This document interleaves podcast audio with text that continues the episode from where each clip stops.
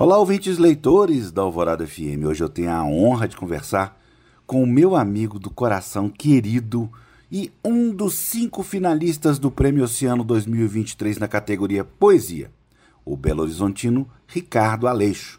Escritor, músico, produtor cultural, artista plástico e editor, entre outras coisas, Ricardo tem 18 livros publicados. Ele também foi finalista de outros importantes prêmios literários, como o Jabuti, em 2021 com sua obra Extra Quadro e em 2011 foi finalista simultaneamente do Portugal Telecom e do Jabuti com o livro Modelos Vivos. Ouçam, vocês vão gostar.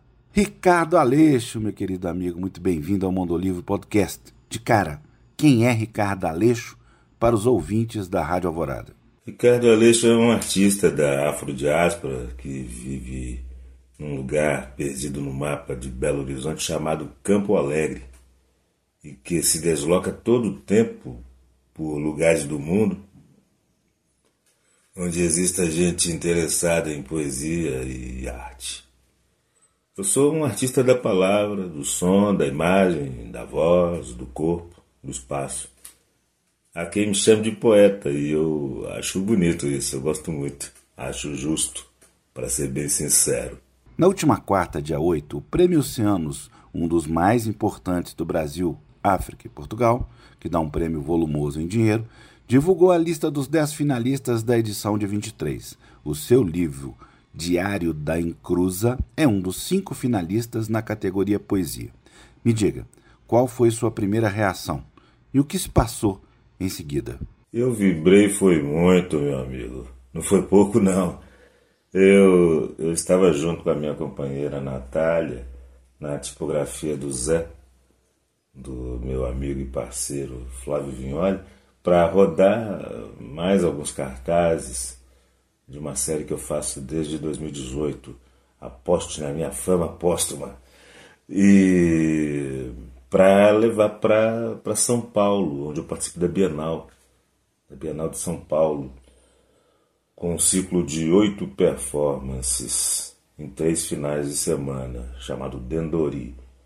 Aí, no, numa pausa que fizemos, já estava combinado que pararíamos o trabalho para escutar, para ler, para procurar as informações sobre o Prêmio Oceanos. E eles estavam lá tomando café, proseando, e eu muito tenso, esperando o resultado. Quando eles ouvem aquele grito de, de, de, de de alívio. Eu gritei muito. Não era só alegria, era, era muito alívio. Porque eu tinha certeza de ter feito um dos meus livros que posso dizer aqui para frente mais realizados. Me trouxe muita alegria, eu fui muito fundo na elaboração do Diário do Encruzo, como já tinha ido também no, no extra quadro. Então só me coube colocar para fora toda a energia que estava acumulada desde o momento em que eu ah, me pus a, a criar. Fiz no, no, no da Cruz, inclusive projeto gráfico, capas, ilustras, tudo foi feito por mim.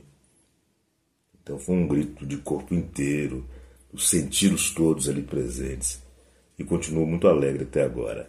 Eu gostaria que você falasse sobre o conteúdo do Diário da Encruza, os temas que ele aborda e o seu processo de escrita.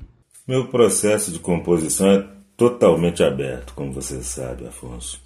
Desde 2004, quando eu comecei a escrever,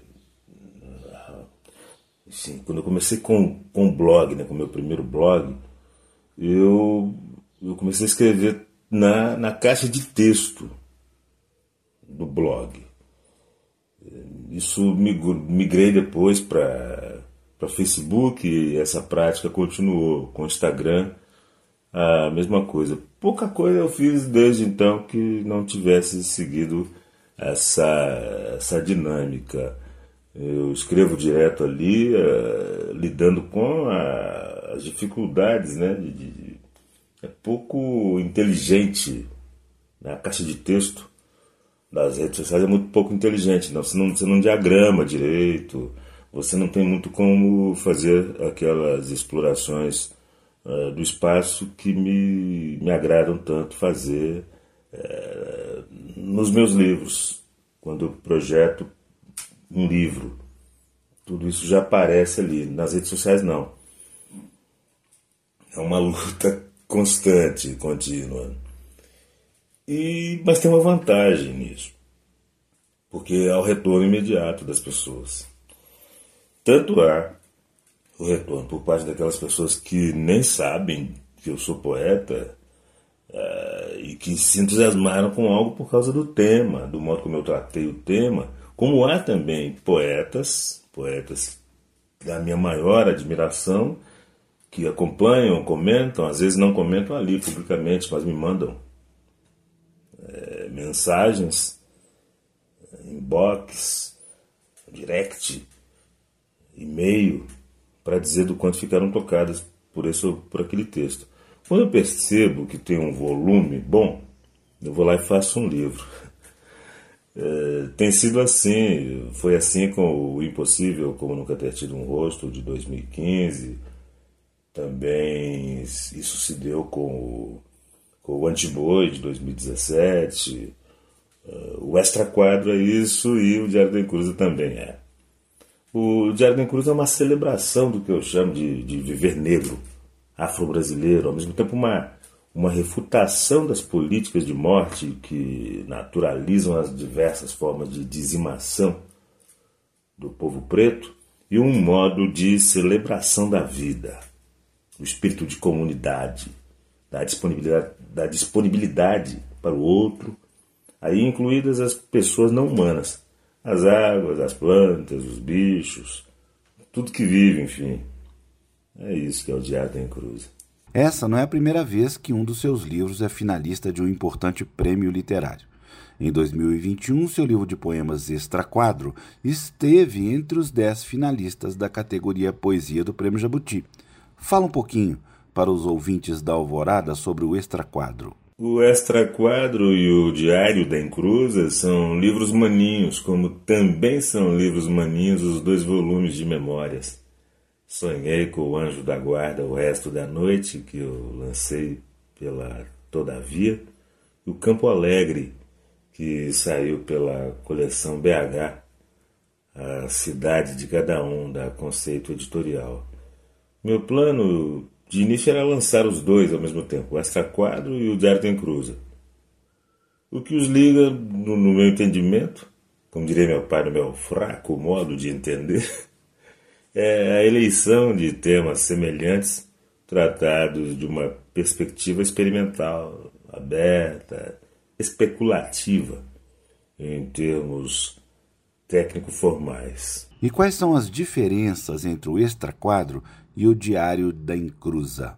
Posso dizer tranquilamente que a grande diferença entre esses dois livros uh, está na explicitação disso que chamei de viver negro, afro-brasileiro, que no extra-quadro aparece de modo, não diria mais contido, mas não tão ostensivo quanto no Diário da Encruza, que tem inclusive um poema em que eu mostro uh, o poema Taratá, Ratatá, o meu lado Carolina e o meu lado Clementina.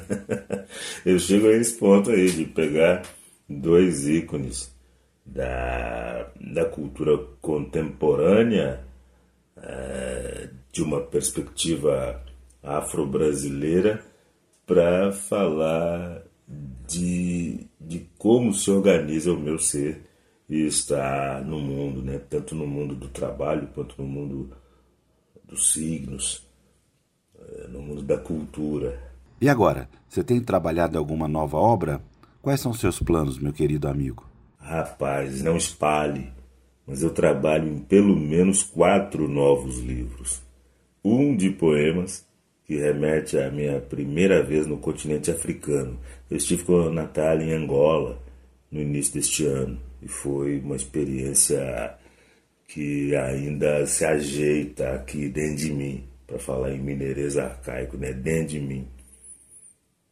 É, a cada lembrança vem outras camadas de, de lembranças e de imaginações.